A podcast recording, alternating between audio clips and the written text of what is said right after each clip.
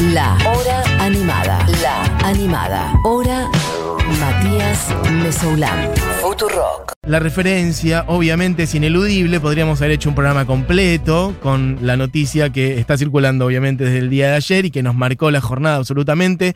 A mí me cambió el día totalmente. En el día de ayer, cuando estábamos en Segurola al aire hablando del indio, nos enteramos de la muerte del señor Charlie Watts y lo primero que sentí es que esto no va a existir más.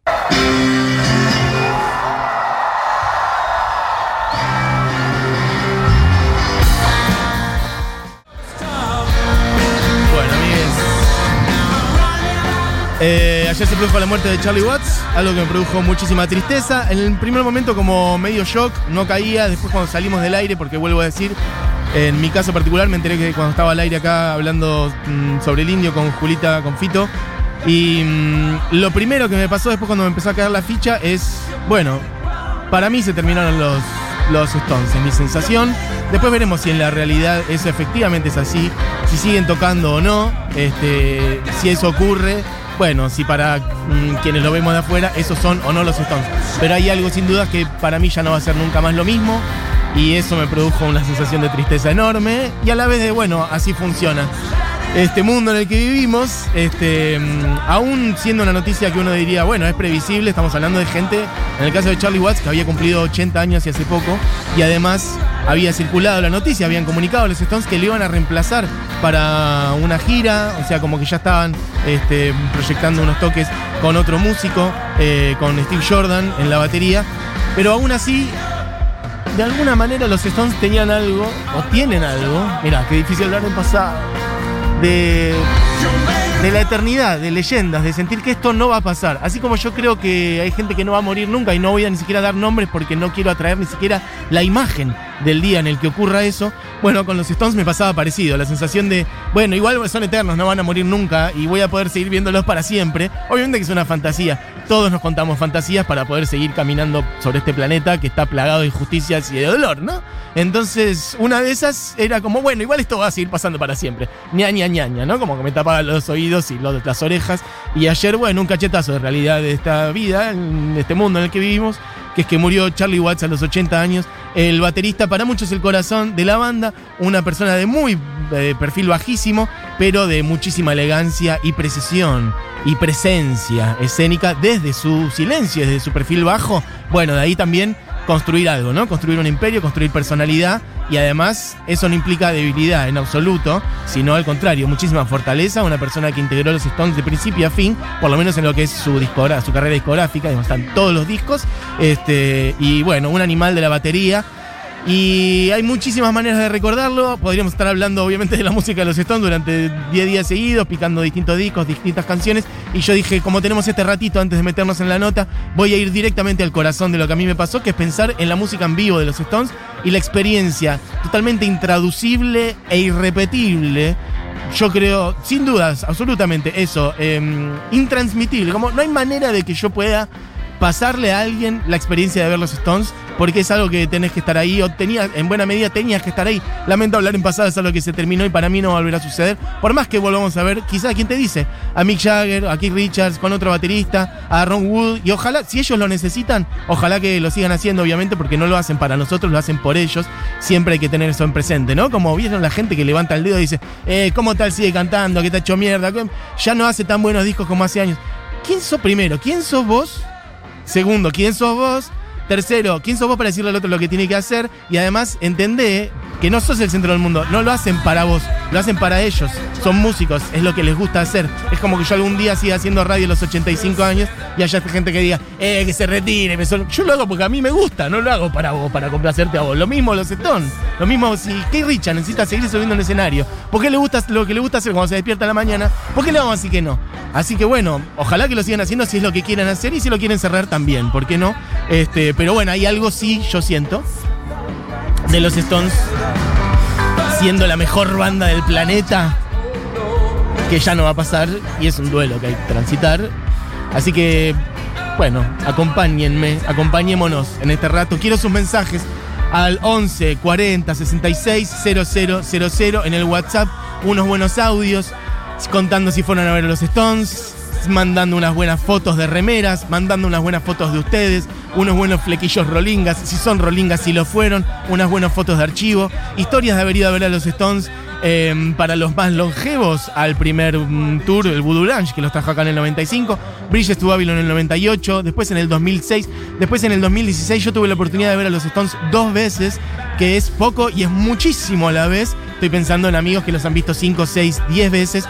Fito Mendoza Paz lo hablábamos antes y seguramente lo contarán Segurola, los vio 14 veces. Bueno, yo los vi dos y para mí son experiencias que me marcaron la vida absolutamente. Entonces lo que hice fue traer básicamente música en vivo de los Stones en Buenos Aires. Esto que está sonando, dame un poquito más de ahí. Bueno, un momento, un estado de forma de los Stones para mí brillante. Obviamente eran gente grande, ya en ese momento estamos hablando del año 98 y aún así dieron un show escandaloso. Yo los vi ahí. Yo tenía eh, 14, 15 años recién cumplidos. 15 años recién cumplidos en el 98 y después lo volví a ver por suerte hace unos años nomás, en el 2016 en el Estadio Único de La Plata, donde dieron un show increíble también. Ponemos un poquito de uno de mis temas preferidos ahí, que es el que sigue, que es Tumbling Dice. Todo esto es Stones en vivo en Buenos Aires, lo que está sonando, porque quiero celebrar la vida y quiero celebrar la comunión de este público esta. Mirá lo que frown.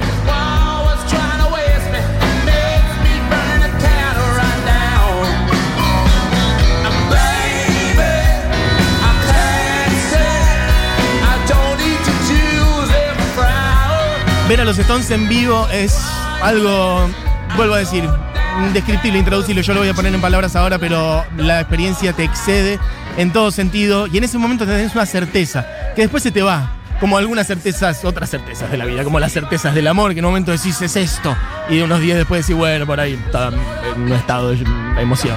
Eh, bueno, en ese momento cuando estás viendo los Stones decís, esta es la banda perfecta. Esto es un show perfecto. Un dominio pleno del escenario, canciones indestructibles, ellos desparramando energía y energías positivas. Y bueno, obviamente sus canciones que no las voy a calificar porque no hace falta, pero sobre todo la sensación de que es la banda, la banda perfecta. Chicas, estamos hablando de una banda con 50, casi 60 años de ruedo, este, nacidos o formados en el año 63, ahí se terminó como de acomodar la banda y de ahí en adelante cantidad y cantidad de décadas y décadas y décadas, aparte de convivencia de un grupo humano que evidentemente tuvo que negociar un montón de cosas y no es fácil sostener eso. Piensen lo que es cualquier grupo humano, cualquier banda, eh, pero no solamente bandas, piensen en desde parejas a grupos de amigues, a un proyecto, a un, no sé, a cualquier trabajo o a gente que se asocia para lo que sea. Bueno, esta gente estuvo toda su vida. Eso solamente se hace con amor, con muchas otras cosas también, pero solo con amor. No hay, no hay otra manera de que eso se sostenga, porque al final las cosas las sostenés si tenés ganas y por amor, no por otra cosa. Este, y en ese momento, en acto, en los shows de los Stones, decís, esta es la mejor banda de rock, sin dudas, y además en la combinación con probablemente el público que más los quiso en todo el planeta, y ahora voy a sacar pecho por nosotros, porque lo que pasaba en los shows de los Stones es todo el estadio, y no estamos hablando de un estadio chiquito, estamos hablando de cinco estadios de River, de cinco estadios de La Plata, podían haber hecho muchísimos más, cantando todas las canciones de una manera descontrolada, agitando remeras, bueno, estadio entero cantando, y decís, bueno, es claramente la mejor comunión entre la mejor banda del mundo y el mejor público del mundo. Ponemos un poquito de DJ de Brown Sugar que con esta canción cerraban aquella gira. Este fue el último tema que vi en aquella oportunidad. Versiones larguísimas, obviamente, en vivo. Estas las pueden buscar porque lo editaron hace poquito, no solamente el audio, sino está en video, como si quieren llamarlo un DVD. Eh, se llama Bridges to Buenos Aires, porque el tour era Bridges to Babylon. Y lo pueden encontrar y lo pueden ver, y es hermoso. Y bueno, escuchen un poquito.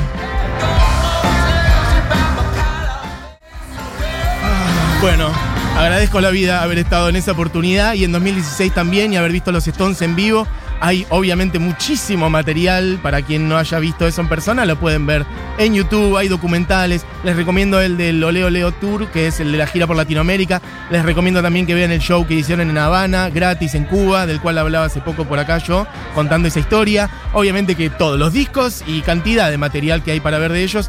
En particular, Charlie Watts cumplió 80 años hace poco y falleció en el día de ayer, nacido en el año 41. Arrancó como haciendo diseño gráfico y él era además un tremendo baterista que cuando los Stones arrancaron estaba claramente por arriba de los Stones en sentido de, bueno, de recorrido, de que él tocaba con otras bandas, tocaba en una banda que llamaba Blues Incorporated y tocaba jazz también y como que los Stones todavía no estaban como para que él toque con él y en un momento lo convencieron y se sumó y a mí me gusta eso, de que en un punto los Stones estaban como. Charlie Watts está como por arriba, los Stones en un sentido de, bueno, yo tengo más, más galones. eh, y también tenía mucho recambio de bateros, etcétera. Se terminó claramente instalando y siendo en buena medida el corazón de la banda. Obviamente que mucha gente podrá decir, eh, pero no es Keith Moon, no es Bonham como batero. Él nunca hizo ese desparramo rockero en el escenario, sino que tocaba lo preciso, lo justo y necesario para las canciones de los Stones. Y después hacía otras cosas por afuera, tenía un quinteto de jazz, hacía lo que quería. Eh, me gusta mucho saber que tenía un, amigo de la infancia que vivía literalmente en la casa de al lado o de enfrente de su infancia, llamaba Dave Green, contrabajista con quien armó eh, el quinteto, Charlie Watts Quintet, un amigo de toda su vida, de la infancia. Se nos fue Charlie Watts y en buena medida para mí se nos fueron los Stones, o por lo menos esto que alguna vez ocurrió muchas veces acá en Argentina y en el mundo, que son los Stones tocando en vivo, ya no será lo mismo. Quizás sigan tocando, quizás no, no lo sé. Este, ojalá que lo hagan si lo necesitan, pero hay algo de ahí que se rompió para siempre, para lo cual yo no estaba preparado. No estaba preparado para que se termine los Stones o para que se muriera uno, a pesar de que la lógica así lo indicaba. Por lo pronto, mm, me voy a quedar con una canción de este show en vivo, que es, por cierto, la primera canción, yo los vi dos veces, les vuelvo a decir, la primera canción que tocaron en, aquello, en aquel tour en el 98 y la última que tocaron en La Plata. O sea, la primera canción de ellos que vi en vivo y la última canción que vi en vivo, lo cual para mí es muy flashero y no es otra que es I Can Get No Satisfaction. Me acuerdo cuando arrancó esto a sonar y abrió el show del 98, tiraron unos fuegos artificiales para adelante, no para arriba, sino para adelante y vino una bola de luz hacia la gente y entró el riff de Keith Richards haciendo pam, pam, pam. En ese momento yo dije, esto es lo mejor que me pasó en la vida. La certeza, la certeza, en ese momento, no después. Esto es lo mejor que me pasó en la vida. Después me pasaron muchas otras cosas. Pero por lo pronto, gracias entonces a los Stones y a Charlie Watts por momentos como este. Y gracias por la música en vivo. Entra a sonar en vivo en Buenos Aires. Así abría el show. Se apagaron las luces, aparecía una luz blanca en una pantalla que giraba y esa luz blanca venía para adelante y explotaban los fuegos artificiales. Ahí está viniendo esa luz. Explotan los fuegos y arranca el riff y Charlie Watts en batería. En River, en Buenos Aires, año 98. I can get no satisfaction.